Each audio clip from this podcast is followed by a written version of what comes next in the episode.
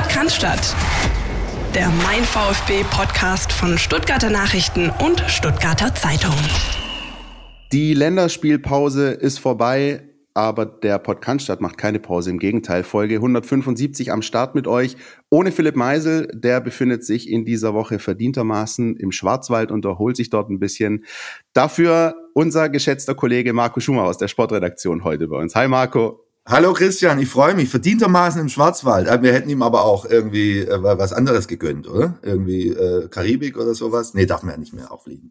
Ja, stimmt. Aber, aber ich glaube, ähm, Schwarzwald ist insofern auch gut, als er uns möglicherweise die eine oder andere kulinarische Köstlichkeit mitbringen kann aus der Ecke. Darauf wollen wir hoffen. Und, das, und dass es auch nicht nur bei, äh, bei Schwarzwälder Schinken bleibt sondern dachte auch, ob das auch was Flüssiges dabei ist. So sieht's aus. Ähm, Marco, wir haben, wie, wie heißt es so schön, was haben wir heute? Ein pickepackevolles Programm, glaube ich. Wir sollten ganz schnell loslegen, Christian. Definitiv. Es gibt äh, viele Themen, die wir abarbeiten äh, müssen, wollen um auch ähm, die Aktualität mit reinzuholen, denn ähm, für euch direkt für den Hintergrund, wir nehmen jetzt am Mittwochvormittag auf, sollte sich also in der Zwischenzeit was getan haben, bitten wir um Verzeihung, aber hat gerade so gereicht, dass wir äh, die nächste kleine Meldung, äh, die möglicherweise einen VfB-Bezug hat, mit reinnehmen können, rund um Christian Keller, dazu später mehr. Ich glaube, an erster Stelle, Marco, gehen wir mal kurz ein bisschen durch die Länderspielpause, denn da waren jetzt VfB-Spieler im Einsatz und das ist was, das hatte man ja schon äh, nicht mehr so lange, dass wirklich nicht nur einige Spieler unterwegs sind, sondern dass die auch spielen. Also Konstantinos Mavropanos hat äh, 90 Minuten hinter sich, Bonas Sosa hat 90 Minuten hinter sich und Omar Mamouche hat sogar das Siegtor für Ägypten geschossen. Ja, sonst muss man immer ganz, ganz tief recherchieren, wenn wir irgendwelche VfB-Spieler in irgendwelchen Un-Nationalmannschaften äh, finden wollten. Ja, jetzt haben wir tatsächlich wieder A-Nationalspieler, was was äh, was ein gutes Zeichen ist, ja, und und was was belegt, äh, dass der Kurs des VfB gut ist, dass die Einkaufspolitik von Sven Mislintat gut ist und dass der VfB äh, gute Spieler hat. Deshalb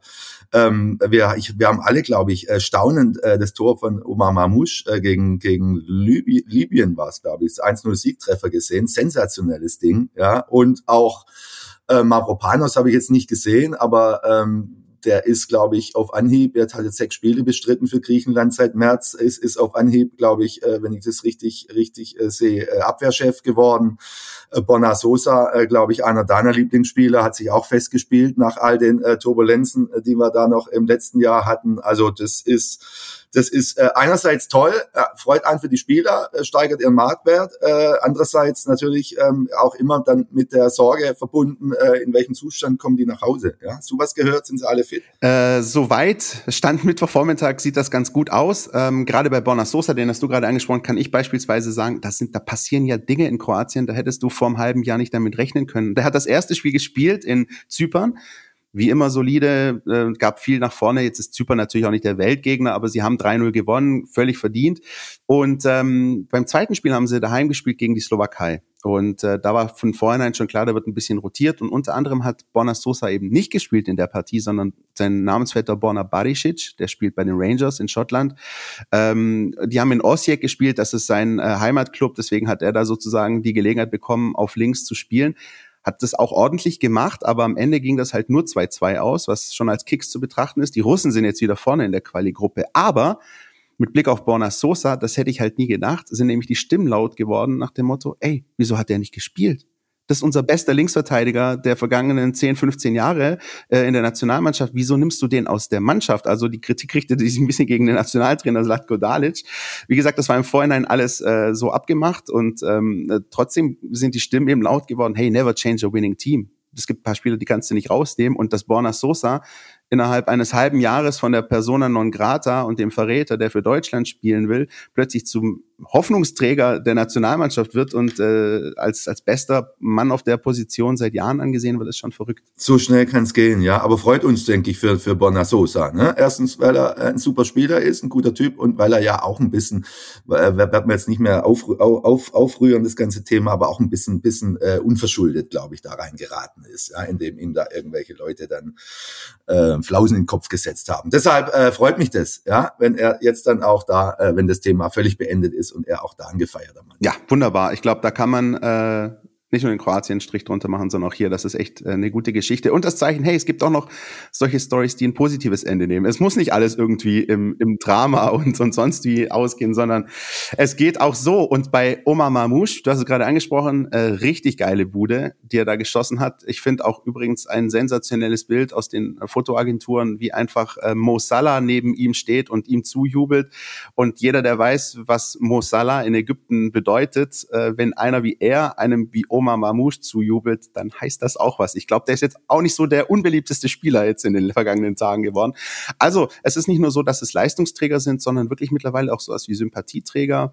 Ähm, und äh, die einzige, ja, der einzige Wermutstropfen, da werden wir, glaube ich, nachher noch im Detail über die ganze Thematik sprechen, ist natürlich die Tatsache, dass Roberto Massimo von der deutschen U21 abreisen musste, nicht weil er schlecht gespielt hat, sondern eben wegen eines positiven Corona-Tests. Das sind dann vermutlich noch Nachwehen gewesen. Diese Erstmeldung rund um Anton Tommy, äh, die wir da äh, in der vergangenen Woche noch frisch reinbekommen haben. Aber auch da ohne Massimo die deutsche U21 5-1 gewonnen in Ungarn. Das war auch sehr, sehr stark. Ich habe das Spiel äh, gesehen, war echt eine gute Nummer. Ich glaube, du hast das Spiel gesehen, stark. 90 Minuten lang? Ja, vielleicht, vielleicht 85. Aber so mit, äh, ich war, ich war tatsächlich noch ein bisschen abgelenkt, habe aber mit einem Auge konsequent äh, draufgeschaut, wie du mich kennst. Bin allerdings nicht so Philipp Meisel-mäßig unterwegs, dass ich mir das Spiel dann hinterher noch dreimal in voller Länge angucke. Ähm, was ähm, natürlich vielleicht so ein bisschen äh, der nächste Tagesordnungspunkt an der Stelle wäre, aber da, da bin ich mir nicht ganz sicher, ist natürlich, was, wann kriegt der VfB wieder den nächsten A-Nationalspieler für Deutschland? Wie siehst du das? Lass mal überlegen, wen haben, wer, wer käme denn in Frage? Waldemar Anton, äh, da hat man ja äh, vergangenes Jahr äh, dann äh, gehört oder zumindest vermutet, äh, dass er unter Beobachtung steht durch äh, den äh, damals noch amtierenden Bundestrainer Joachim Löw. Vielleicht war er aber dann äh, doch eher wegen Borna Sosa äh, da. Also ähm, wer wird uns denn sonst noch einfallen? Wen haben wir denn überhaupt? Ähm, ich spekuliere natürlich so ein bisschen, aber da ist es natürlich ein großer, großer Sprung, dass du natürlich irgendwann ähm, diese Vernetzung zwischen U21 und A-Mannschaft halt wieder hinbekommst. Also das ist eher langfristig gedacht. Ich glaube, kurzfristig wird's eng, aber wenn ähm, Spieler wie Matteo Klimowitz oder vor allem Roberto Massimo, ähm, der, der wirklich, finde ich, momentan Sprünge macht, in seiner Leistung. Wenn die das konstant bringen, irgendwann aus diesem, aus dieser Kategorie rauskommen, die müssen jetzt erstmal die EM-Quali spielen. Das ist vielleicht eine Sache von zwei Jahren erstmal. Also ich sehe das akut momentan nicht. Anton, du hast es gesagt. Ja, aber so der, der deutsche A-Nationalspieler fehlt. Man hat ja so ein bisschen immer die, äh, A-Nationalspieler der Herzen. Also jedes Mal, wenn, wenn Gnabry oder Werner irgendwie treffen, glaube ich, dann kriege ich doch auch immer wieder die eine oder andere Nachricht. Guck mal, doch ein bisschen VfB-Schule noch dabei. Aber ich glaube, viele Fans würden sich einfach wünschen, mal jemand, der wirklich das Brustring-Trikot aktuell trägt, da wieder. Absolut. Äh, Anton, weiß ich nicht, ja, äh, finde ihn einen extrem guten und extrem wichtigen Spieler von VfB. Äh, ob er, ob es, ob es zur A-Nationalmannschaft reicht, wird man sehen. Massimo habe ich ehrlich gesagt weiß ich nicht, habe ich. Aber ja, also junge Spieler, du hast gesagt, die machen große Sprünge und und vielleicht äh, jetzt hat er jetzt hat er sein Tor geschossen und hat das glaube ich selber gesagt, das oder neulich mal, das, äh, das das das befreit ihn auch so ein bisschen von der Last. Vielleicht macht er tatsächlich nächste Sprünge. Äh, Teto Klimowitz, äh, einer meiner Lieblingsspieler grundsätzlich, nur, nur zeigt er leider nichts. Ja, das äh, ist äh, wirklich, äh, ich bedauere das so wahnsinnig, weil ich, äh, weil der so ein unglaubliches äh, Potenzial hat oder ich, ich, ich das zumindest zu erkennen glaube und, und, und das ist auch das, was die, was seine Mitspieler immer sagen, die dann im, erzählen, äh, was er für, was er für unglaubliche Dinge im Training macht. Ich würde mir so wahnsinnig wünschen, dass man das auch mal auf dem Platz sehen würde. Da sehe ich immer noch einen, einen Klimowitz, äh, der, der viel zu viel hadert, der eine, eine Körper Aussprache hat, äh, die irgendwie ja, äh, die, die mir so, die mir Sorgen macht, ja, weil äh, er spielt einen Fehlpass und, und, und, und, und, und schüttelt den Kopf und spielt noch einen Fehlpass und dann kannst du den Rest des Spiels äh, irgendwie vergessen. Also da würde ich mir besonders wünschen, dass da mal, dass da mal ein Klick macht bei ihm. Ja, und vor allem, das ist dann der große Unterschied. Also, das ist jetzt wirklich nur gesponnen, nicht, dass hinterher irgendjemand sagt, guck mal hier, um Gottes Willen, die reden den Klimowitz und den Massimo in die Nationalmannschaft weit davon entfernt. Aber das ist zum Beispiel der große Unterschied, den du siehst im Vergleich zu diesen äh, Megatalenten im ähnlichen Alter. Also, wir haben einen äh, Florian Wirz gesehen, der hat ja mit Bayer Leverkusen äh, beim VfB vor ein paar Wochen gewirbelt. Oder auch ein Musiala. Das sind, da siehst du einfach, das sind äh, ebenso junge Spieler, die einfach echt schon zwei, drei Schritte weiter Seite sind, wo noch mehr Talent da ist, wo auch noch eine andere Körpersprache oft da ist. Also ich bewundere äh, bei, bei Musiala auch diese, diese Selbstverständlichkeit, mit der er dann nicht nur Tore schießt, sondern seine Tore auch bejubelt. Also das sieht aus, als hätte er so einen Signature-Move schon seit zehn Jahren. Ähm, und das ist natürlich nochmal eine andere Liga. Deswegen glaube ich, wird es an der Stelle echt schwer. Äh, du hast es gesagt, Waldemar Anton ist vielleicht die einzige Option. Naja, vielleicht haben Antonio Rüdiger und Niklas Süle irgendwie doch mehr Bock auf äh, Weihnachtsmarkt äh, als auf die WM in Katar. Vielleicht ähm, tut sich da was, aber ich glaube ähm, über kurz oder lang, sagen wir kurzfristig eher nicht, wenn dann eher langfristig. Äh, also Wirtz, Wirtz haben wir ja hier in Stuttgart gesehen, unfassbarer Spieler. Ne? Unfassbarer ne? Unfassbarer, unfassbares Auftreten auch, äh, wenn wir von Körpersprache sprechen. Also dann, wie alt ist der? 17 oder 18 mittlerweile? Also Sensation, Sensationsspieler, ja. Und, und vielleicht äh, dürfen wir auch, einen Namen haben wir noch nicht genannt, Florian Müller, ja. Also wer weiß, äh, weiß nicht, ob, ob Manuel Neuer auch mit 40 oder 45 noch im Tor steht und, und, und ähm, der andere äh, mag äh, nee, äh, doch. Marc André Stegen. Ja, äh, wird, wird, geht dann auch, glaube ich, schon jetzt so auf die 30 zu. Also irgendwann wird es da auch wieder, wird da auch wieder Bewegung reinkommen und äh, dann ist Müller äh, bestimmt eine mögliche Option. Ja, deshalb, ähm, ich, dem traue ich zu. Ja, also den finde ich einen hervorragenden Torhüter glaube auf jeden Fall, da sind wir uns einig, dass ähm, Sven Mislintat das schon so ein bisschen im Hinterköpfchen hat. Also so nach dem Motto, hey, wir, wir produzieren hier Nationalspieler, jetzt wäre es auch mal schön, wenn es mal wieder einen Deutschen irgendwann gäbe. Das ist mit Sicherheit sowas wie auf der Shortlist, aber jetzt auch nicht akut ein Thema. Wir machen mal ein kleines bisschen Werbung, sind gleich wieder für euch da. Kannst du das hören? Endlich ist die Bundesliga wieder am Start. Ich bin Christian, du kennst mich aus dem Mein VfB Podcast Podcaststadt und ich freue mich riesig. Tauche ein in die Welt deines Lieblingsvereins, den VfB Stuttgart. Mit dem Mein VfB Plus Abo bleibst du die ganze Bundesliga-Saison auf Ballhöhe. Erhalte Zugriff auf das Matchcenter, Live-Ticker, multimediale Inhalte und vieles mehr. Jetzt die Mein VfB App herunterladen und das Abo vier Wochen kostenlos testen. Verfügbar im Apple App Store und im Google Play Store. So, das ging ja schnell. Sind wir wieder zurück, Marco, und ähm, müssen jetzt natürlich über das Thema reden, das die vergangenen zehn Tage beim VfB in der Mercedesstraße beschäftigt hat. Corona Trouble in Cannstatt. Es ging los, das haben wir letzte Woche schon drin gehabt, äh, ganz frisch mit Waldemar Anton, Erik Tommy. Das äh, ist dann natürlich nicht bei den beiden geblieben, das war auch zu erwarten. Alles andere wäre, glaube ich, äh, utopisch gewesen. Fabian Bredlow, dann der eben angesprochene Roberto Massimo, der aus der U21 abreisen musste und auch noch Florian Müller hat's erwischt. Ähm, fünf Fünf Freunde habe ich früher übrigens immer gern gehört. Ich weiß, das war ein ganz gutes Hörspiel. Aber es sind fünf Fälle beim VfB Stuttgart, Stand jetzt. Und ähm, bei dem einen oder anderen Fan hat sich schon ein bisschen Panik breit gemacht, vor allem natürlich mit Blick auf die Torhüterposition. Es ist möglicherweise aber gar nicht so dramatisch, beziehungsweise sagen wir es mal so, beim VfB Stuttgart herrscht noch nicht die ganz große Panik und das weiß unser Kollege Carlos Subina, den wir mal auf dieses Thema angesetzt haben. Querpass, der Kommentar unserer Redaktion. Beim VfB Stuttgart herrscht äh, zurzeit äh, schon vor dem Training rege Betriebsamkeit. Das liegt äh, daran, dass äh, zu den obligatorischen PCR-Tests, die der Bundesligist ja ohnehin durchführen muss, äh, nun äh, vor jeder Übungseinheit Schnelltests dazu kommen. Der VfB will dadurch sicher gehen, dass er möglichst schnell weitere Corona-Fälle herausfiltert, damit das Virus nicht in der Mannschaft grasiert. Bekanntlich sind ja fünf Spieler im Moment in häuslicher Isolation und können nicht mit der Mannschaft trainieren. Ja, das sind äh, der Abwehrchef Waldemar Anton sowie der Flügelspieler Erik Tommy. Dazu kommen noch die beiden Torhüter Florian Müller und Fabian Bredlow und auch äh, Roberto Massimo ist äh, positiv äh, getestet worden.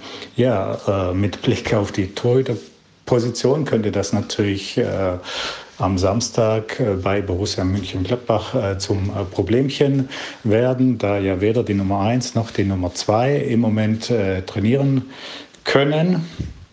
Ja, das äh, könnte bedeuten, dass dann die Stunde der Nummer 3 schlägt. Das ist der 20-jährige Florian Schock, der normalerweise in der Regionalliga spielt und dort äh, Spielpraxis sammeln soll.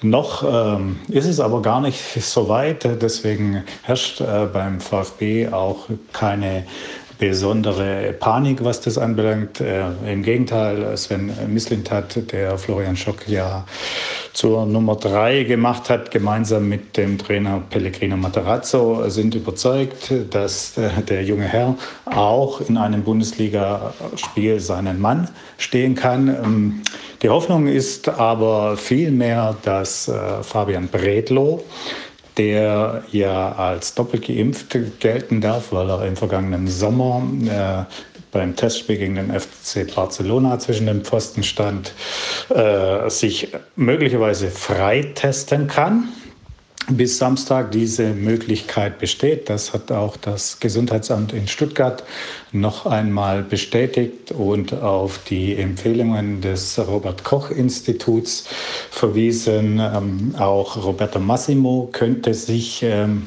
freitesten.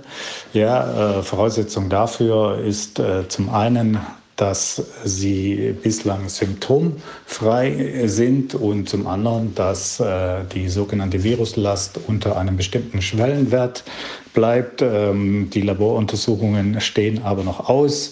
Vermutlich äh, wird das alles erst am Freitag erfolgen und äh, solange darf man gespannt sein, wie es äh, beim VfB dahingehend äh, weitergeht. Andererseits ist es so, dass äh, Sven Mislintat äh, noch einmal betont hat, dass er beim Blick auf das Trainingsgelände immer noch genügend äh, gute Spieler sieht, einsatzfähige Spieler sieht, um für Gladbach eine schlagkräftige Elf äh, zusammen äh, zu bekommen. Bei Trainer Materazzo ist es ohnehin so, dass er sich äh, nicht zu sehr mit den Spielern beschäftigt, die ihm nicht zur Verfügung stehen, sondern er ja stets nach Lösungen sucht für das kommende Spiel. Und er meint ja grundsätzlich äh, zu viel äh, Jammern bringt ohnehin nichts. Man begibt sich dann in eine Opferrolle und das sei überhaupt nicht gut, um den nächsten Erfolg einzufahren. Also, die Stimmung beim VfB ist natürlich nicht gut aufgrund der Corona-Fälle, aber sie ist auch nicht in den Keller gesunken die Verantwortlichen versuchen, ähm, mit den Fällen so normal wie möglich umzugehen und verweisen auch darauf, dass sie nach 18 Monaten Pandemie da genügend Erfahrungen äh, gesammelt haben, um cool zu bleiben. Vielen Dank, Carlos. Und ähm, ja, Marco, was machen wir mit der ganzen Thematik Corona beim VfB Stuttgart? Ähm, ich glaube, über das Spiel in Gladbach werden wir nachher noch sprechen im Detail, aber dass es so weit kommt, dass es passiert ist, ist schon wahnsinnig unglücklich. Ne? Ja, fangen wir vielleicht am Anfang an, würde ich auch vorschlagen. Ja, also ich, ich persönlich bin ja, ich weiß nicht, wie es dir geht, äh, vermutlich ähnlich. Ich bin im Grunde immer noch, äh, oder ich bin fassungslos und, und dass es noch immer Fußballprofis gibt, äh, die nicht geimpft sind. Ja, also ich versuche es zu verstehen und, und, und, und, suche nach Gründen, äh, warum man äh, als Fußballprofi dann zu der Entscheidung kommt, äh, sich nicht impfen lassen zu wollen. Ist es vielleicht einfach nur Nachlässigkeit? Äh, man denkt nicht dran, man schiebt's auf und, und, und was ja irgendwie, was ich nicht verstehen können, könnte, äh, verstehe aber auch nicht, oder, oder noch weniger, sagen wir mal, wenn man, wenn man die bewusste Entscheidung trifft, möchte da niemandem zu nahe treten.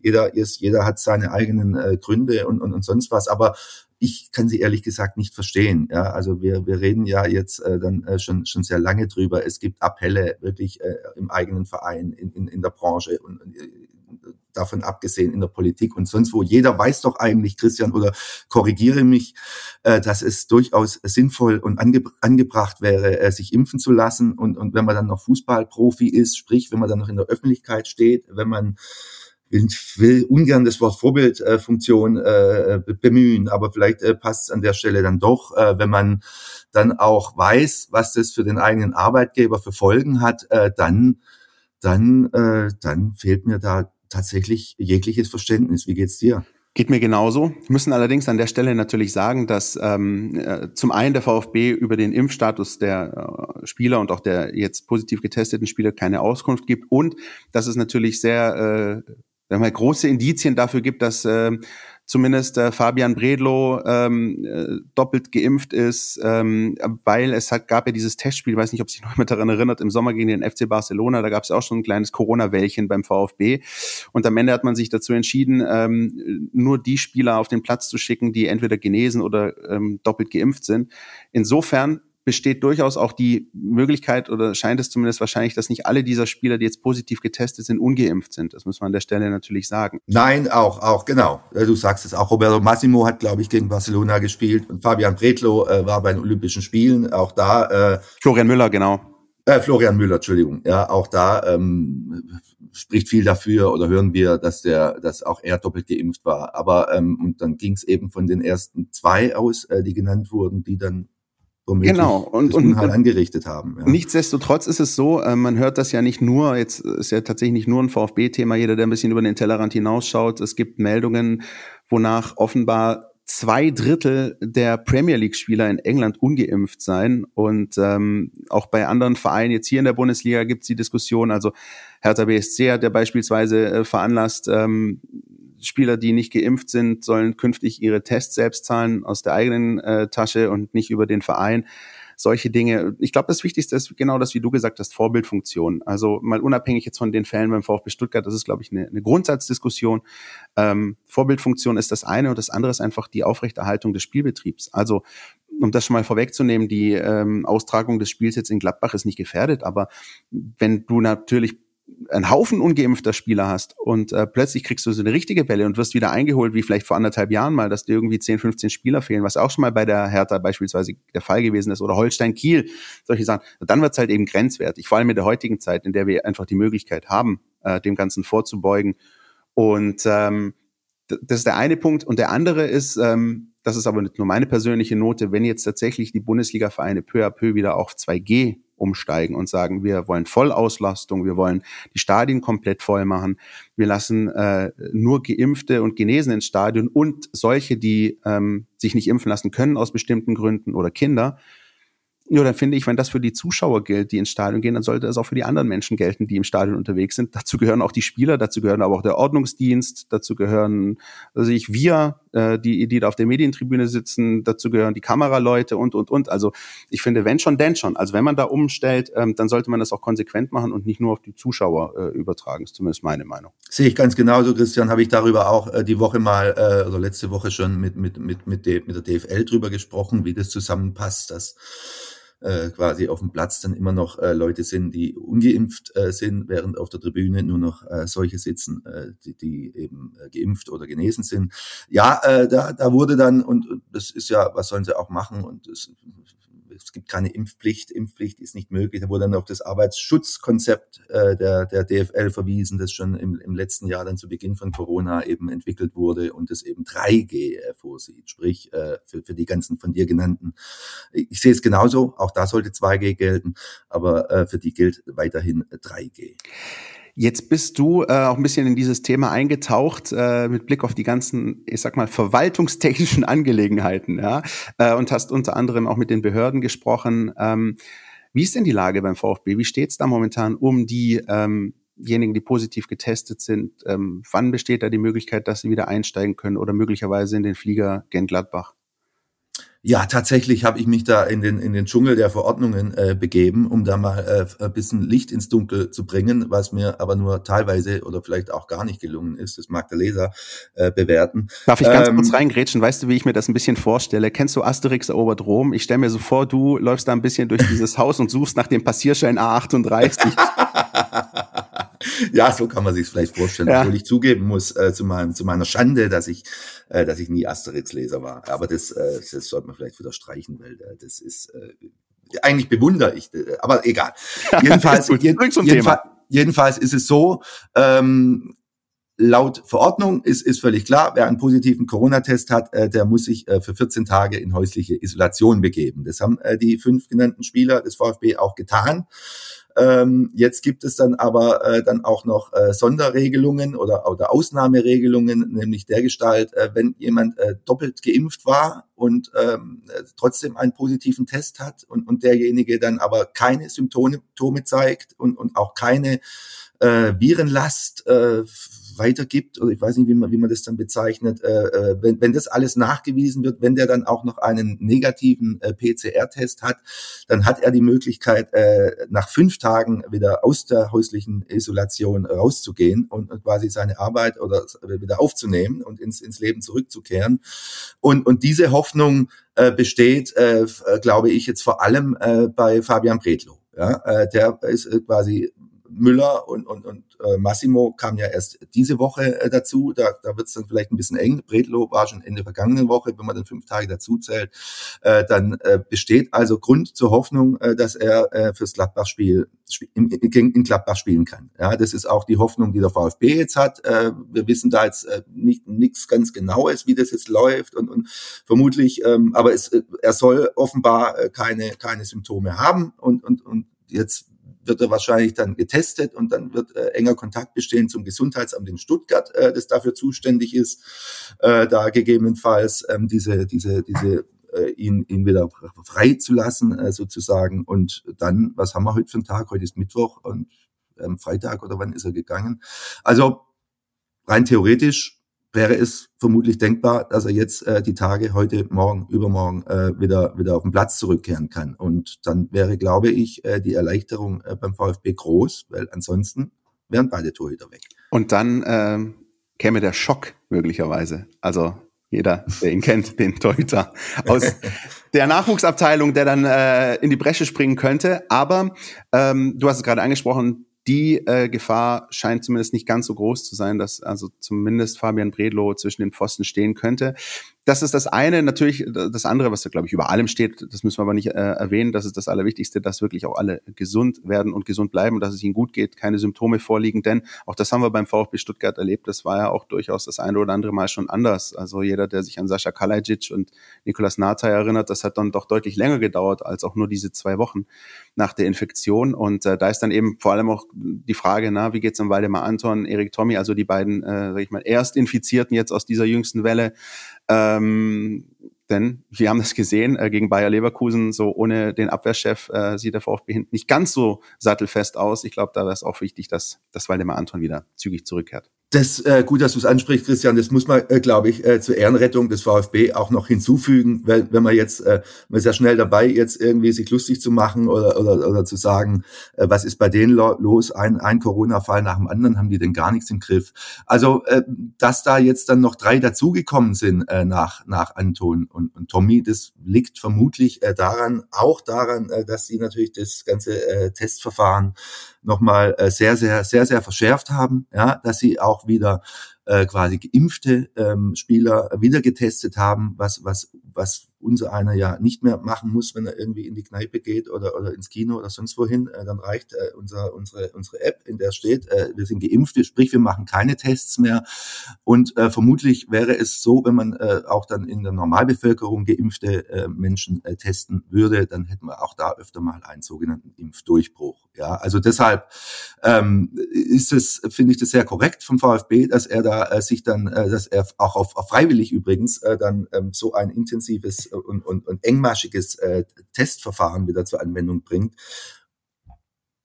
was eben dazu geführt hat, dass nochmal drei, äh, drei äh, rausgeflogen sind. Ja, ja ähm, äh, sehe ich auch so zumal. Es wäre wirklich schon ein Wunder gewesen, wenn jetzt da niemand mehr dazugekommen wäre. Also und ich, ich habe ehrlich gesagt sogar mit ein paar mehr Spielern gerechnet. Das sieht momentan noch ganz gut aus. Ähm, die Art und Weise der VfB ist da auch sehr ähm, offen damit umgegangen, auch in der Kommunikationsstrategie hat da äh, kein Blatt vor den Mund genommen, die Namen sind kommuniziert, ähm, so dass das äh, eben auch und, und eben nicht nur die Namen, sondern es wurde auch kommuniziert, wie du es gerade angesprochen hast, dass eben das Testverfahren nochmal erhöht, intensiviert wird und ähm, dann kommt das eben bei rum. Ich glaube, ähm, viel mehr hätte der VfB da an der Stelle gar nicht machen können. Nein, und es war eben Länderspielpause, es waren und die Jungs sind irgendwie seit seit anderthalb Jahren jetzt quasi, ähm, dass die dann, ob es dann die beiden waren, äh, die sie angesteckt haben, ob sie sich irgendwie draußen angesteckt äh, haben, äh, das ist dann müßig, äh, darüber zu spekulieren. Es ist passiert und es ja ist so wie es ist. Das, das, das viel viel größere Problem ist, dass es noch immer ungeimpfte Spieler gibt. Ja. So sieht's aus. Ähm, passiert sind nicht nur die Fälle mit äh, positiven Corona-Tests beim VfB Stuttgart passiert ist auch was beim Jan, nämlich in Regensburg. Und äh, das betrifft die Personalie Christian Keller. Und was das mit dem VfB zu tun hat. Marco, das kannst du uns nochmal erklären. Was ist denn da jetzt los? Fangen wir in dem Fall hinten an. Äh, heute kam die Meldung, Christian Keller, äh, von, äh, Geschäftsführer vom Jan Regensburg, äh, sehr erfolgreicher Geschäftsführer, zweimal aufgestiegen, jetzt äh, vorne dabei in der, in der zweiten Liga, ähm, hat sich entschieden, seinen Vertrag äh, nicht zu verlängern. Er will den äh, Verein äh, im 31. Oktober 2021 äh, verlassen. An Halloween ja. sozusagen. Wahrscheinlich wird er ordentlich feiern dann gleich zur Feier des Tages. Äh, ja, und was hat es mit dem VfB zu tun? Äh, das ist die Frage können wir nicht so ganz konkret beantworten. Äh, was, was ja klar ist, ist, oder was wir wissen, äh, das ist äh, kein Geheimnis, dass der VfB einen Nachfolger für, den Vorstandsvorsitzenden Thomas Hitzelsberger sucht, der am Ende spätestens im Oktober, und da schließt sich der Kreis, äh, 21 äh, sein Amt niederlegt, auch seinen Vertrag nicht verlängert hat und nicht verlängern wollte. Ähm, und äh, dass Christian Keller, dass über Christian Keller auch beim VfB dann gesprochen wird und gesprochen wurde, ähm, das kann man sich ja vorstellen. Ja, also die, der Aufsichtsrat tagt jetzt seit, seit wann wissen wir es mit Hitzelsberger, seit ein paar Wochen, äh, trifft sich vermutlich ab und zu und, und macht irgendwelche Konferenzen, sei es physisch oder, oder sonst wie, und, und dann gehen sie einfach mal durch, äh, wen es so alles gibt. Hitzelsberger übrigens ganz kurz nur, ja genau, weil ähm, damit jetzt nicht irgendwie ähm, vielen unserer Hörer jetzt die Kaffeetasse vor Schreck äh, auf den Boden fällt. Oktober 22 hört er erst auf. Oh. Das, ja, also ein Jahr hat er noch. Oktober 22, natürlich. Und Christian Keller auch Oktober 22. Der hört jetzt zwar schon auf, zum Oktober 21, ja. ähm, möchte aber eine Auszeit sich nehmen, so dass sich genau. möglicherweise dieser Kreis schließen könnte bis Oktober 22. Wenn Entschuldigung, jetzt, jetzt bin ich durcheinander gekommen. Genau, da ist noch richtig. Äh, Hitzelsberger, natürlich. Hitzelsberger offiziell bis Oktober äh, 22 im Amt, aber Christian Keller hat auch angekündigt, eine Auszeit nehmen zu wollen. Ja, also insofern äh, wäre es ja ein rein theoretisch denkbar. Er hört dort auf dann in, in, in zwei Wochen oder wann das ist und nimmt dann eine Auszeit von ein paar Monaten und dann äh, könnte er sich, äh, könnte er sich, könnte er hier einsteigen als, als Vorstandsvorsitzender, als Vorstandssprecher, als was auch immer. Ich persönlich aber das ist, äh, tut ja eigentlich nichts zur Sache. Ich sage es trotzdem. Ich persönlich halte ihn für einen exzellenten Mann. Ja, er, er, gilt wirklich als einer der ganz, ganz klugen Köpfe im, im deutschen Fußball, als einer der, der kompetentesten Leute. Er ist, sagen wir mal so, vom, vom, vom ganzen Auftreten äh, wissen, wie Hitzelsberger auch was andere Themen betrifft. Er interessiert sich auch nicht nur für Fußball und so weiter. Also ich halte ihn für, einen, äh, für einen exzellenten Mann, weiß aber auch, äh, dass äh, VfB Stuttgart eine andere Hausnummer ist als Spielvereinigung Jan Regensburg. Ja, und ob jetzt der VfB der Aufsichtsrat, ob er jetzt ein, ein, ein heißer Kandidat ist, ob er überhaupt ein jetzt noch oder, oder erst recht ein Kandidat ist, das kann ich leider nicht beantworten. Ja, aber ähm, ich, was ich auch höre, ist, dass äh, Christian Keller auch äh, bei Hertha BSC äh, sehr hoch im Kurs steht. Ja, weil Christian, du weißt es, ja, weil eben äh, da der Geschäftsführer, äh, Carsten Schmidt heißt er, ähm, sein Amt niedergelegt hat, ähm, der aus persönlichen Gründen darum gebeten, eben befreit zu werden. Dem ist äh, der Club nachgekommen und dementsprechend ist man eben auch bei Hertha auf der Suche nach äh, einem Geschäftsführer oder jemandem, der da die Fäden in den Händen hält. Und ähm, ja, dass die Hertha vielleicht tabellarisch momentan möglicherweise mit dem VfB Stuttgart, äh, sagen wir jetzt nicht, nicht mithält, aber dass der VfB, sage ich mal, sportlich vielleicht momentan die bessere Adresse ist, ist das eine. Aber dass die Hertha vielleicht finanziell äh, momentan ein bisschen spannender ist für den einen oder anderen äh, in diesem Business tätigen Menschen, ist, glaube ich, auch ähm, allen bekannt. Also ja, wie auch immer, ist, ist sicher auch ein reizvoller Job äh, in der in der Bundeshauptstadt äh, dabei mitzuwirken, dass Hertha endlich ein Big City Club wird, äh, wenn es denn irgendwann mal gelingen sollte. Äh, trotzdem würde ich annehmen, dass auch ein Angebot des VfB Stuttgart, ich glaube, er kommt aus aus aus Donau-Eschingen oder Villingen-Schwenningen irgendwie. Genau, ist aus sozusagen äh, aus dem Ländle. Also ich persönlich, wie gesagt, tut nichts zur Sache. Äh, ich fände ihn eine überragende Lösung. Ja, man, äh, man bräuchte etwas Mut. Ja, man müsste quasi einen Mann auch, auch, auch verkaufen, sozusagen, äh, den, den Leuten, äh, dessen Namen äh, im Prinzip im, im Moment gerade nur vornehmlich Experten oder, oder, oder, oder äh, ein Begriff ist, äh, nicht aber der breiten Öffentlichkeit. Äh, der aber äh, aus meiner Sicht tatsächlich alles mit mitbringt. Ja, er ist, äh, er kommt aus dem Fußball, er war selber Fußballer, musste, glaube ich, früh aufhören, verletzt. Er hat dann irgendwie auch ähm, Studium gemacht und äh, im, im, hat über eine Doktorarbeit, so viel ich weiß, über, über irgendwie Führung eines Führung von Fußballvereinen äh, so sinngemäß äh, gemacht. Er hat sogar ein, eine Trainer A-Lizenz, also sprich, er hat, er hat äh, fußballerische äh, Kompetenz, äh, die sich in seinem Fall paart mit wirtschaftlicher Kompetenz. Er ist ein schlauer Kopf ähm, er ist äh, sehr, sehr gut vernetzt. Also er ist auch, äh, seine Stimme hat äh, nach dem, was ich höre, auch, auch durchaus Gewicht, auch in der DFL und so weiter. Also ich glaube, das weiß Karl-Heinz Rummenigge noch sehr, sehr gut. Äh, ja, ja, genau. Äh, er war auch, äh, der Keller war auch beteiligt damals an dem, an dem, äh, an dem, an dem Brief äh, oder dem, dem, dem Vorschlag äh, der Vereine, an den, äh, an den hat sich auch der VfB beteiligt. Äh, Glaube ich, worum ging es, die, die Fernsehgelder anders zu verteilen genau. oder sowas. Ja, genau. genau. Also der ist ein, ein Mann, der durchaus auch, auch in der Szene äh, Profil gewonnen hat und, und, und relativ ein großes Ansehen genießt. Also wer weiß, ja, ich, ich weiß es tatsächlich nicht, ja, also ich, ich rätsel so wie du wahrscheinlich auch und so wie die Leute draußen auch. Viel mehr, viel mehr wissen wir auch nicht, äh, wer es dann wird und lass uns dann am Ende überraschen. Ähm, dass über ihn gesprochen wird, davon würde ich mal ausgehen. Ja, weil man kommt ja dann, äh, weiß nicht, wie groß der Kreis dann ist an, an, an Menschen, denen man zutraut, äh, da äh, in, in führender Funktion beim VfB Stuttgart tätig zu sein, werden wahrscheinlich auch keine 20 sein oder, oder 50. Äh, deshalb schauen wir mal. Ja. Genau, wir werden das für euch beobachten. Äh, fest steht aber für euch einfach nochmal die Hard Facts.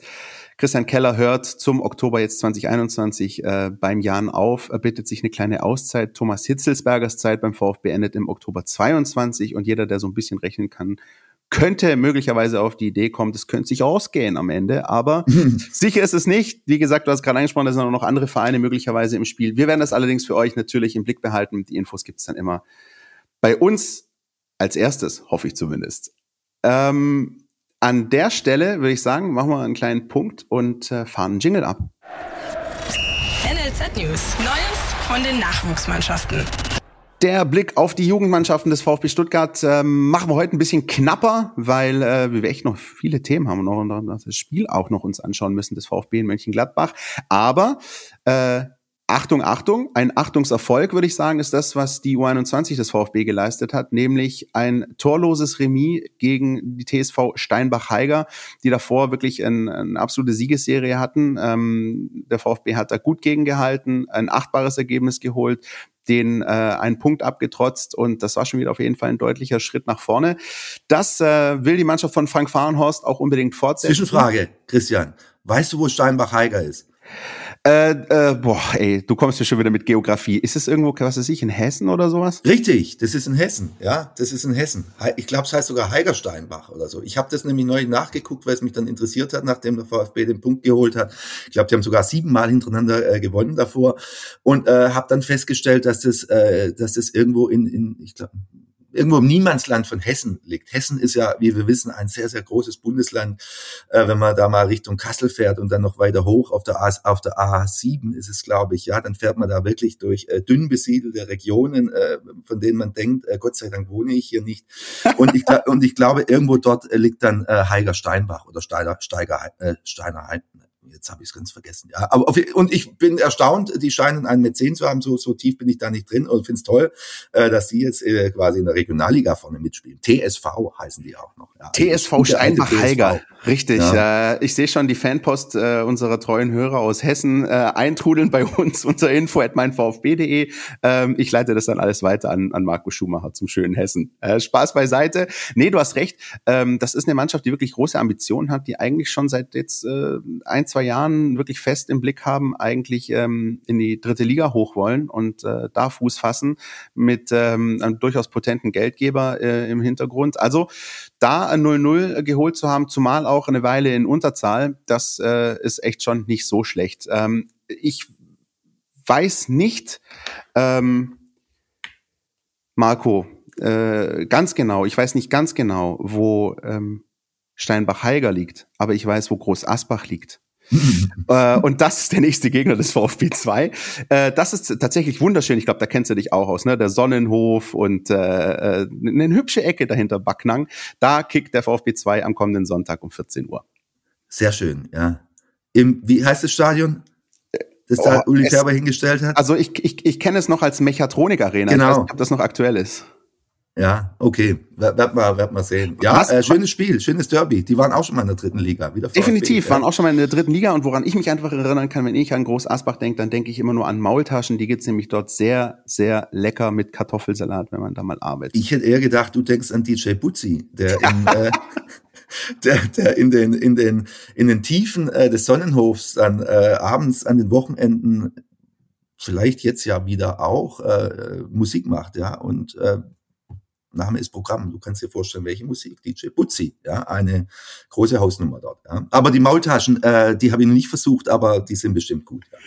DJ Butzi werde ich sofort googeln. Die U19, um das nochmal äh, kurz äh, zusammenzufassen, die hatte keinen Einsatz. Äh, sind ja auch da Länderspiele. Die erwarten aber jetzt am kommenden Samstag um 13 Uhr den FC Augsburg aus der Fuggerstadt zum Heimspiel. Und die U17, und das ist vielleicht momentan die erfreulichste Geschichte äh, rund um den VfB-Nachwuchs, äh, hat 1 zu 0 gewonnen bei 1860 München. Sechste Sieg in Serie. Das ist echt schon sehr, sehr beeindruckend, was äh, die Mannschaft momentan leistet. Und ähm, da ist jetzt ein bisschen Päuschen angesagt. Da geht's dann an Halloween am 31. Oktober gegen Hoffenheim weiter. Tabellenplatz 2, die U17. Hinter wem, Christian? Äh, hinter, sagst du mir, der MSC Freiburg? Nein, überraschenderweise Spielvereinigung Unterhaching, wenn Ach, ich mich was. nicht total irre. Ja, also das hat mich dann auch überrascht, dass äh, offenbar Unterhaching eine oder oder täusche ich mich jetzt total? Ich hoffe nicht. Ja, müssen wir nachher nochmal nachgucken. Ja, ich glaube, dass tatsächlich Unterhaching Tabellenführer ist. Ich mache jetzt nämlich Folgendes. Ich klicke parallel, während wir hier diese Aufnahme starten, ähm, versuche ich mal die Tabelle hier aufzurufen und äh, sage dir, dass tatsächlich Chapeau, Marco Schumacher, die Spielvereinigung Unterhaching vorne liegt mit 21 Punkten. Der VfB hat 19 Punkte, ist zwei Punkte dahinter. Allerdings, Aber ein Spiel weniger, glaube ich. Ne? Genau. Der VfB hat sieben Spiele absolviert und die Spielvereinigung Unterhaching acht. Das heißt, ähm, der VfB hat in der eigenen Hand, äh, sich die Tabellenführung dann wieder zurückzuholen. Spielvereinigung Unterhaching ist natürlich klar, an wen man äh, denkt, wenn man diesen Vereinsnamen hört, oder? Michael Ballack? Absolut. Ja, ja, schön. Na, nee, nicht schön. Äh, da sind ja die Bayernmeister geworden damals. Ne? Aber irgendwie auch schön, dass äh, Leverkusen äh, noch nie deutscher Meister war. Ja, deshalb. Ähm, ich glaube, ich habe damals gelacht. Ich weiß es aber gar nicht mehr. Ich fürchte, ich habe gelacht, weil ich ein schadenfroher Mensch bin. Ja, und Leverkusen irgendwie alles, alles versemmelt hat dann noch. Das war ich fürchte, dramatisch. Ich fürchte, ich fürchte, es war so. Das war dramatisch, eigentlich noch dramatischer. Ähm, das vergisst man manchmal bei der Spielvereinigung Unterhaching. Ja, da war dieses Spiel gegen Leverkusen, aber Unterhaching war auch beteiligt bei dieser vier Minuten Minutenmeisterschaft des FC Schalke 04. Die waren nämlich zu Gast im damaligen Parkstadion, haben, glaube ich, 5-3, 5-2 verloren. Auf Schalke waren sozusagen der Gegner, als äh, die Königsblauen schon ähm, die Meisterschaft in Händen wähnten und dann aber noch der Kollege Anderson drüben in Hamburg gemeint hat, einen indirekten Freistoß verwandeln zu müssen. Da wiederum äh, lag ich tatsächlich äh, auf dem Boden und habe äh, auf, mit den Fäusten äh, vor, vor Wut auf, auf, auf den Parkett äh, am Bismarckplatz damals, äh, das weiß ich noch genau, getrommelt, als dann ich will gar nicht dran denken, auch an die Bilder, äh, wie dann Oli Kahn äh, zur Eckfahne lief und in die Eckfahne gebissen hat oder sonst was und gejubelt hat. Also, man, wobei man sagen muss, also das beeindruckt mich bis heute. Man kann über Oli Kahn sagen, was man will. Wie er damals nach dem Gegentor von, äh, ich glaube, Barbares war es, der irgendwie kurz vor Schluss das 1-0 geköpft hat für Hamburg, äh, wie und, und alle anderen, Semi Kufu und alle anderen quasi äh, abgeschlossen hatten, wie Oli Kahn äh, dann seine Mannschaft nochmal aufgerüttelt hat. Das muss man sagen, das war ganz groß. Ja, äh, und äh, auch wenn ich dann äh, wirklich äh, Oli Kahn ein weiteres Mal äh, zur Hölle gewünscht habe, als er hinterher wieder gejubelt hat. Das war groß. Ich glaube, diese Vier-Minuten-Meisterschaft des FC Schalke ist eine der verrücktesten Bundesliga-Geschichten, wenn nicht sogar die verrückteste Geschichte überhaupt. Ich erinnere mich dran, ich war an dem Nachmittag im Frankfurter Waldstadion. Da hat der VfB Stuttgart sein am Ende dann bedeutungsloses Spiel ähm, in Frankfurt 2-1 verloren. Ähm, der VfB war ja selbst in großer Abstiegsgefahr und hat sich am Wochenende davor, am 33. Spieltag, durch ein 1-0 gegen den FC Schalke 04 gerettet, als nämlich Krasimir Balakow in der 90. dieses Ding aus äh, 25 Metern reingehauen hat. Da war der Klassenhalt für den VfB klar, bedeutungsloses letztes Spiel. Äh, ich war in Frankfurt. Und gleichzeitig, glaube ich, Zickler in München dann auch noch ein Tor geschossen hat. Ja, aber, aber, aber wir, wir, wir schweifen ab, Christian. Ja. Ne? Aber wir können gern weiter, weiter schwelgen. Ja, also. Ich wollte nur ganz kurz abschließend zu sagen, das waren ja Zeiten damals, da gab es ja keine Smartphones und sonstige Live-Ticker und sonst was. Das heißt, wir waren wirklich, also nach dem Spiel, ähm, Radioverbindung war nicht ganz so cool. Wir waren echt äh, fast eine halbe Stunde der festen Überzeugung, Schalke ist Meister. Und irgendwann bin ich im, im Bus gewesen und habe dann mitbekommen, oh, die, haben, die Bayern haben ja noch eins geschossen. Da bist du nämlich nicht mit Smartphone unterwegs gewesen und hast irgendwelche Toralarme gehabt. Ja, äh, das waren noch andere Zeiten. Gut, ähm, ich würde sagen, äh, bevor wir hier zu arg abschweifen, machen wir noch mal ein ganz kurzes Päuschen und sind gleich wieder für euch da mit dem Blick auf das nächste Spiel des VfB Stuttgart. You are my, you are my hero. Mega, Wahnsinn, unfassbar. Äh, Dieter? Das findest du gut? Nee, nicht die Super Null. Das super Angebot hier ist doch mega. Das Xiaomi 11 Lite 5G New Edition ab nur einem Euro von Mobilcom Debitel. Mega smart mit gratis Handstaubsauger. Jetzt sichern auf freenetdigital.de. So, zurück in Medias Res, denn dafür sind wir eigentlich da, Marco. VfB Stuttgart gastiert bei Borussia Mönchengladbach am Samstag 18.30 Es ist das, ähm, tragen Sie hier Ihren beliebigen Wettpartnernamen ein Topspiel der Bundesliga live bei Sky mit Lothar Matthäus eine Stunde vor dem Anpfiff schon auf dem Rasen und äh, ganz unfassbaren Analysen. Also, kurzum, es ist ein Spiel, das ein bisschen im Fokus steht, äh, auch national an diesem Wochenende. Mm, und diese Geschichte aus VfB-Sicht kriegt natürlich diese besondere Note durch die Corona-Infektion, oder?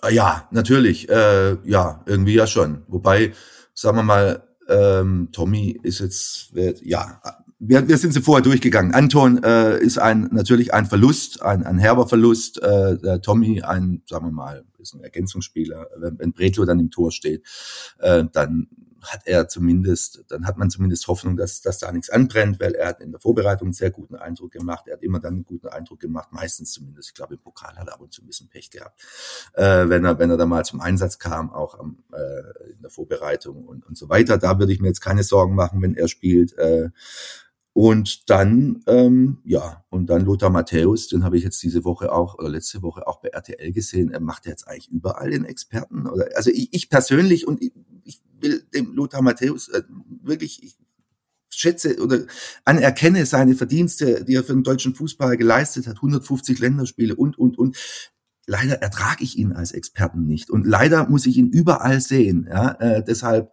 äh, jetzt eben auch am Samstag wieder. Naja, gut.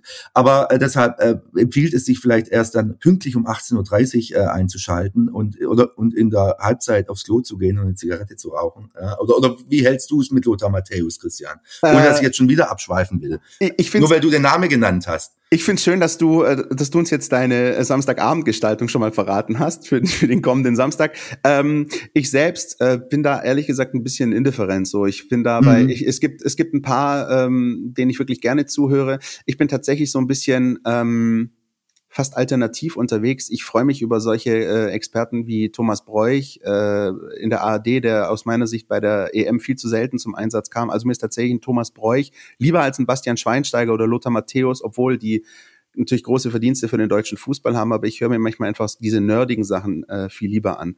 Ähm, aber The Zone macht es gut, ne? Ja, also genau. Die, finde ich. Die hat, da haben sie, war, kam ja der Bräuch auch her, wissen wir ja. Äh, die, die machen es wirklich gut. Also die, die da lernt man tatsächlich auch was dazu. Äh, während ähm, ich manchmal den Eindruck habe, weder bei äh, Schweinsteiger äh, noch bei. Aber wir, wir, wir schweifen wieder ab. Komm, bleib mal beim Spiel. Um das kurz zu machen, äh, mich tangiert das am kommenden Samstag überhaupt nicht, weil ich nämlich im Stadion sitzen werde und äh, mir ein eigenes Bild von diesem Kick machen. Äh, deswegen habe ich äh, tatsächlich äh, keinen Bedarf an Sky am kommenden Samstag. Aber äh, für euch wollen wir einfach ganz kurz den Hinweis geben. Ihr wisst ja, dass wir normalerweise eben natürlich auch den ganz großen äh, Blick machen auf das Personal. Wie sieht möglicherweise die Startelf aus? Aufgrund dieser Aktualität und aufgrund der Geschichte beim VfB Stuttgart, wir haben das ja vorher alles ähm, in aller Ausführlichkeit breitgetreten, verweisen wir an der Stelle gerne auf unsere App, mein VfB, und auf die Seiten stuttgarter Zeitung.de, stuttgarter Nachrichten.de. Wir nehmen jetzt auf vor der obligatorischen Spieltagspressekonferenz. Da wird es sicher weitere Erkenntnisse geben, wer hochfährt, wer nicht hochfährt, wer ein Kandidat ist für den Kader, wer möglicherweise ein Kandidat ist für die Startelf. Das alles lest er bei uns nach.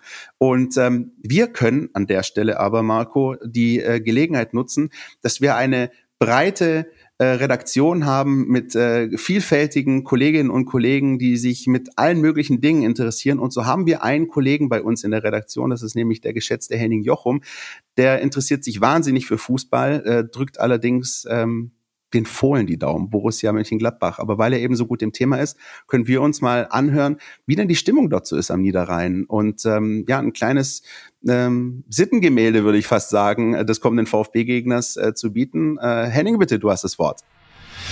Rechtzeitig zu meinem persönlichen Lieblingsspiel an diesem Samstag hatte meine Borussia die Kurve in der Bundesliga bekommen. Denn es liegen sehr unruhige Monate hinter der Elf vom Niederrhein, was vor allem natürlich am Abgang von Marco Rose zu Borussia Dortmund lag. Als dessen Abgang im Frühjahr bekannt wurde, ging es sportlich doch steil bergab. Ähm, das Ganze endete schließlich darin, dass man sich auch nicht für den Europapokal qualifiziert hat. Ähnlich unruhig ging es auch im Sommer weiter, denn es gab sehr viele Gerüchte um Spieler. Die halbe Mannschaft wurde mit anderen Vereinen in Verbindung gebracht und am Ende passierte das, was in solchen Fällen meistens passiert, nämlich nichts. Zumindest gab es keine wichtigen Abgänge im Kader. Trotzdem verlief der Saisonstart doch sehr holprig, was unter anderem daran lag, dass mit Adi Hütter ein neuer Trainer auf der Bank Platz genommen hat und es da auch nicht ungewöhnlich ist, dass es ein bisschen dauert, bis ein Rädchen ins andere greift. Zudem hatte man auch sehr viele Verletzte, ähnlich wie der VfB, beziehungsweise hat die sogar immer noch. Und einige wichtige Spieler befinden sich auch nach wie vor in einem Formtief, wie zum Beispiel Florian Neuhaus oder Christoph Kramer. Als die Unruhe jetzt immer größer wurde und den Fans angesichts der kommenden Partien doch Böses schwante, nämlich die kommenden Gegner waren Borussia Dortmund und der VfL Wolfsburg, geschah das, äh, womit man am wenigsten gerechnet hat, denn äh, es gab zwei Siege. Unverhofft kommt oft, so ist es im Fußball. Und plötzlich zeigt die Kurve wieder steil nach oben. Woran haltet ihr liegen, kann man natürlich jetzt fragen. Ähm, wie schon gesagt, Adi Hütter, neuer Trainer. Dass das ein bisschen Eingewöhnung braucht, ist nicht ungewöhnlich. Und auch in Frankfurt war es bei ihm ja ähnlich. Äh, am Ende hatte er dort trotzdem Erfolg. Ähm, die letzten zwei Spiele hat er auch System, das System umgestellt von der gewohnten 4-2-3-1-Formation zu einer Dreierkette. Das hat der Mannschaft auch sehr gut getan, was man sowohl an den Ergebnissen sieht natürlich, wie auch an der Art und Weise, wie die Mannschaft Fußball gespielt hat.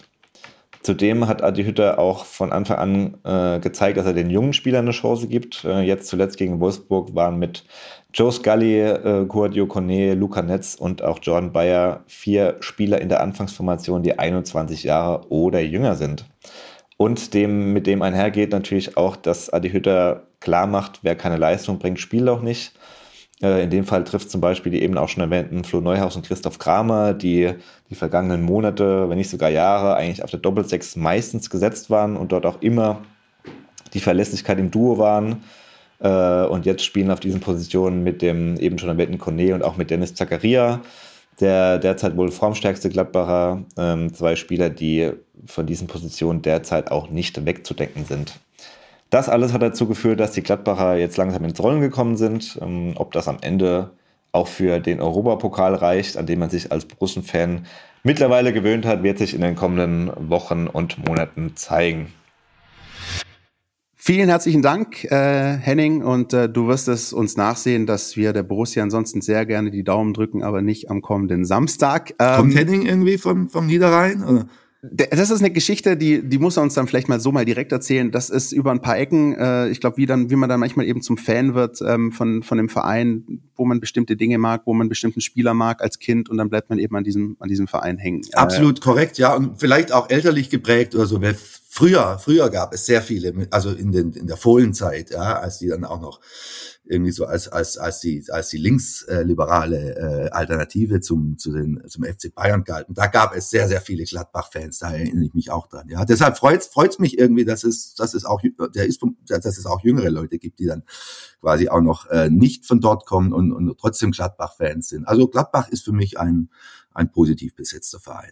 Ja, hat natürlich. Ähm, ich, ich beispielsweise, das wurde jetzt kam es ja noch nicht zur Sprache. Ich ähm, finde tatsächlich Max Eber sehr kompetent, auch souverän. ist auch einer, der auch gerne mal so ein bisschen aneckt, der, glaube ich, auch nicht immer die Antworten gibt, die man als Journalist gerne hören möchte. Aber ähm, ich finde, der macht einen Riesenjob ähm, und muss auch wirklich mit vielen Unweg Unwägbarkeiten kämpfen. Gerade jetzt beispielsweise die Trainergeschichte Marco Rose, den er damals wirklich äh, geschafft hat, äh, an den Niederrhein zu holen, dafür sich getrennt hat ähm, von Dieter Hecking und äh, dann ging aber die Geschichte, das ist dann oft der Fluch der guten Tat, eben mit Marco Rose in die Richtung, dass er zu Borussia Dortmund äh, wechselt und er aber wieder den nächsten äh, äh, Trainer sich angelt, diesmal von dem Ligakonkurrenten, auch nicht die feine englische, aber das ist auch am Ende nicht sein Bier, dass äh, Adi Hütter von äh, der Eintracht Frankfurt. Frankfurt liegt übrigens in Hessen. Ähm, ist aber nicht die Hauptstadt. Nein, sondern richtig, das ist natürlich Wiesbaden. So, so viel weiß ich noch. Ja. Ähm, also diese, diese, diese ganze Trainerrotation, ich glaube, da ist Mönchengladbach so der Verein gewesen, der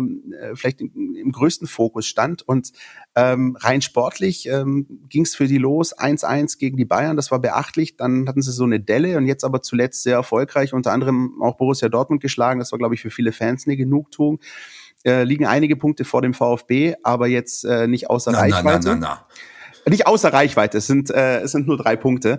Ähm, wie siehst du, äh, äh Marco, Borussia Mönchengladbach? Ist das, äh, ist das ein Gegner wie beispielsweise wo wir vor dem Hoffenheim-Spiel gesagt haben, solche Leute, solche Mannschaften solltest du schlagen. Äh, wollte ich gerade sagen, solche Leute solltest du schlagen? Nee, wollte ich nicht.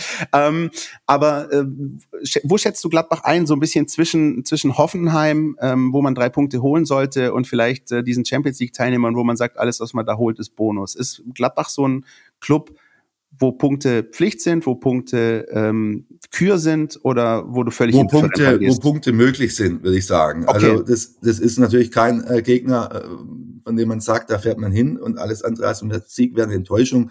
Gladbach ist im VfB noch äh, den einen oder anderen Schritt voraus, aber äh, das ganze, der ganze Weg, den Gladbach jetzt die letzten Jahre gegangen ist, äh, der kann natürlich, äh, an dem kann sich natürlich auch der VfB orientieren. Ja, also wir haben ja, wir erinnern uns auch noch an die Zeiten, als sie in der zweiten Liga waren und dann äh, ist es ihnen wirklich äh, mit, mit, mit, mit sehr, sehr guter Arbeit und du hast den Max Eberl anges angesprochen, sehr, sehr guter Transferpolitik, ähm, und, und wirklich äh, mit klugen Köpfen ist es denen gelungen, wieder nach oben zu kommen, in die Champions League dann äh, sogar zum Teil.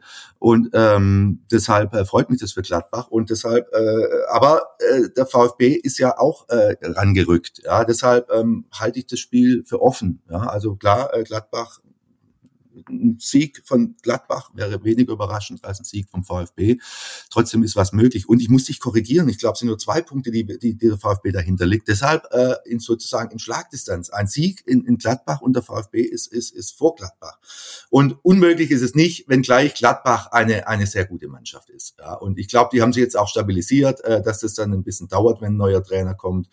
Äh, Rose Hütter, zwei, zwei unterschiedliche Typen, ja, äh, dass sich da, dass, dass sich da ein bisschen was zurechtruckt ruckeln muss auch. Äh, das äh, sieht man ja auch in, in Dortmund, da ist es ja genauso, da die haben jetzt auch nicht jedes Spiel äh, gewonnen, ähm, ist völlig normal, äh, aber ich glaube, dass sie in, in die Spur gekommen sind jetzt mittlerweile und äh, deshalb äh, eine stabile, gute äh, Mannschaft ist, äh, die schwer zu bespielen ist. Ich mag unser Zusammenspiel aus Checks and Balances heute. Du hast völlig recht. Ich habe gerade nochmal nachgeschaut. Es sind zwei Punkte. Äh, Borussia Mönchengladbach hat zehn und der VfB hat acht. Heißt, nach Adam Riese, der VfB könnte im Falle eines Auswärtssieges sogar vorbeiziehen an der Borussia. Ich persönlich finde, ähm, die Borussia ist immer so ein bisschen zwischen Genie und Wahnsinn, so zumindest war es zuletzt. Also die haben ja in der Champions League gespielt, sind da ins Achtelfinale gekommen. Ähm, das war natürlich noch unter Rose-Zeiten. Äh, dann wurde da der Abschied verkündet, dann hatten sie eine Riesendelle, dann haben sie sich am Ende wieder einigermaßen gefangen. Genau das gleiche haben sie jetzt an den ersten Spieltagen so ein bisschen diese Wellenbewegungen gezeigt. Henning hat es gerade angesprochen, das eigentliche Ziel ist schon sowas wie der Europapokal. Ähm, das wird aber mit so schwankenden Leistungen schwierig. Mit Blick auf den VfB finde ich, ist, ist ein persönlicher Eindruck. Ich glaube, Borussia Mönchengladbach ist eine Mannschaft, äh, die dem äh, VfB um Matarazzo durchaus liegt. Also es gibt so äh, Vereine, wo äh, Pellegrino Matarazzo es noch nicht geschafft hat, den Schlüssel zu finden oder wo es äh, regelmäßig bisher auf den Deckel gibt. RB Leipzig ist für mich das Paradebeispiel. Also die Mainzer schlagen irgendwie RB Leipzig zweimal schon in diesem Kalenderjahr. Der VfB kriegt da immer ein bisschen auf den Deckel und findet kein Mittel. Äh, auf der anderen Seite ist Borussia Mönchengladbach eine Mannschaft, die tabellarisch eher oben einzuordnen ist gegen die der VfB aber in der vergangenen Saison ähm, auf dem Platz ganz gut aussah. Also es gab in der Bundesliga ein Heimspiel, da gab es dann äh, in der 38. Minute der Nachspielzeit noch einen äh, Elfmeter durch Silas zum 2-2. Ähm, man hat im Pokal unglücklich verloren. Auch da sah der VfB nicht schlecht aus, hat äh, schnell das 1-0 gemacht und dann am Ende äh, zwei wirklich dämliche Tore bekommen, ähm, war jetzt aber nicht äh, die unterlegene Mannschaft. Und dann äh, ist fast ein bisschen in Vergessenheit geraten, hat der VfB das letzte Aufeinandertreffen in Mönchengladbach, das noch gar nicht so lange her, im Finish der vergangenen Saison 2-1 gewonnen. Da wiederum wieder so ein dämliches Tor vor der Pause durch Stindel und dann Wataru Endo mit einem wunderschönen Tor und Pascal Stenzel haben äh, für die Wende gesorgt. Und auch tatsächlich, da, tatsächlich in, in Vergessenheit geraten. Ja, ja. habe ich gar nicht mehr vor mir. Wann, wann war das? Das, das war der vorletzte Spieltag. Äh, das war der 33. Spieltag, äh, als dann sozusagen der VfB sich sogar noch die theoretische Chance mit dem Sieg äh, geholt hat, auf den siebten Platz zu hüpfen und dann eben am Ende noch gegen Bielefeld daheim verloren. Also wirklich fast Vergessenheit geraten, dieses Spiel. Und aber auch da war es so, dass der VfB in großen Teilen ähm, des Spiels gut aussah und ähm, die bessere Mannschaft war. Ich bin gespannt, das ist jetzt natürlich alles ein bisschen anders, auch unter dem neuen Trainer. Ich bin gespannt, wie sich das jetzt zeigt und ähm, wie sich das taktisch darstellen könnte. Dafür haben wir natürlich einen Experten, der uns das jetzt hoffentlich erklärt. Die Mein VfB Taktiktafel. Hier geht's ins Detail. Nach einem schwierigen Saisonstart scheint Borussia Mönchengladbach so langsam wieder auf dem aufsteigenden Ast zu sein. Äh, nach zwei Siegen gegen Wolfsburg und Dortmund das scheint auch so ein bisschen in der Systemumstellung zu liegen, äh, die Adi Hütter jetzt vorgenommen hat. Äh, nachdem das 4 zu 3 1 zu Anfang gar nicht funktioniert hat, spielen sie jetzt sehr erfolgreich so eine, ähm, so eine Mischung aus 3-5-2 und 3-4-2-1. Ähm, eigentlich das VfB-System könnte man sagen. Und da passt gerade offensiv die Rollenverteilung wirklich super. Äh, man kann das zum Beispiel an Jonas Hofmann festmachen, der gerade sehr gut in Form ist. Äh, der spielt halbrechts im Mittelfeld, äh, so zwischen Achter und Zehner, ähm, quasi in der Gonzalo Castro-Rolle, mit dem Unterschied, dass er die Position viel beweglicher und attackierender spielt. Ähm, Hofmann läuft ständig Räume an, taucht auf dem Flügel auf, taucht auch in der Spitze auf, ist wirklich schwer zu greifen für den Verteidiger und er könnte auch für den VfB ähm, wirklich knifflig werden, ihn zu verteidigen. Äh, auf links ist es dann oft Breel Embolo, der aus dem Sturm auf die Seite ausweicht. Da ist aber Konstantinos Mavropanos mit seiner Dynamik wirklich ein Gegenspieler wie gemalt. Äh, der ist in seiner Rolle zwischen Halbverteidiger und Außenverteidiger absolut prädestiniert dafür, diese ausweichenden Läufe von Embolo zu verfolgen und abzufangen. Neben der offensiven Qualität kann Gladbach auch richtig gut verteidigen. Sie können sowohl hoch anlaufen als auch ein tiefes Bollwerk auffahren. Und dieses tiefe Verteidigen scheint auch eine neue Facette zu sein, denn ähm, Adi Hütter ist ja als Trainer eher bekannt für ein extrem aggressives Pressing. Aber sie schaffen es eben auch im tiefen Block eine sehr gute Schärfe an den Tag zu legen, aktiv zu bleiben und trotzdem kompakt zu stehen.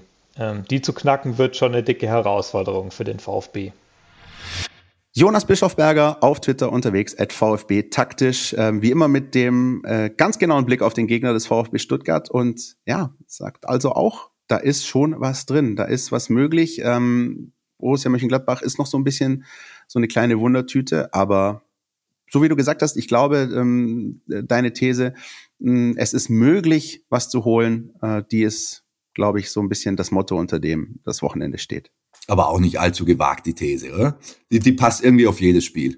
Möglich ist, möglich ist es immer. Das ist doch das Schöne am Fußball. Ja? Nicht ist unmöglich, würde ich sogar sagen. Ja? Äh, aber Und die Hoffnung äh, stirbt zuletzt. Absolut. Ja. Boah, jetzt, jetzt packen wir sie aber aus. Jetzt packen wir sie aus. Ich glaube, bevor das ausartet, äh, würde ich sagen, Marco, ähm, äh, danke ich dir recht herzlich für diese launige, äh, knappe Stunde, äh, in der du dich ähm, mit mir hier abgegeben hast und ähm, über Fußball schwadronieren, über den VfB, aber auch über Dinge wie äh, Lothar Matthäus und den Vier-Minuten-Meister FC Schalke 04. Es war mir ein inneres Blumenpflücken. Und auch Hessen. Also äh, sprich, heute war sehr viel dabei. Ja? Äh, sprich auch bisschen Geografie äh, haben wir noch, haben wir, sind wir noch rangekommen. Also hat total Spaß gemacht, äh, Christian. Ich danke dir ganz herzlich. Wir danken euch fürs Zuhören und ähm, weil wir hier aber jetzt wirklich irgendwie versucht haben, unseren Bildungsauftrag zu erfüllen, ähm, wollen wir nicht diejenigen sein, die in dieser Woche das letzte Wort haben, sondern überlassen die Schlussbemerkungen der 175. Podcast-Folge einem NFL-Profi, der schon mal bei uns zu Gast war, Jakob Johnson. Bitte, danke, bis nächste Woche. Dortmund or uh, Bayern? Oh man, listen. Now that's that's a good discussion, but I'll tell you neither. I'm VfB Stuttgart, siegen und kämpfen till I die. Okay, we, we just got back up to the first division and we're playing pretty good. Wow, yeah. okay, you're a loyal guy. Podcast Mein VfB-Podcast von Stuttgarter Nachrichten und Stuttgarter Zeitung.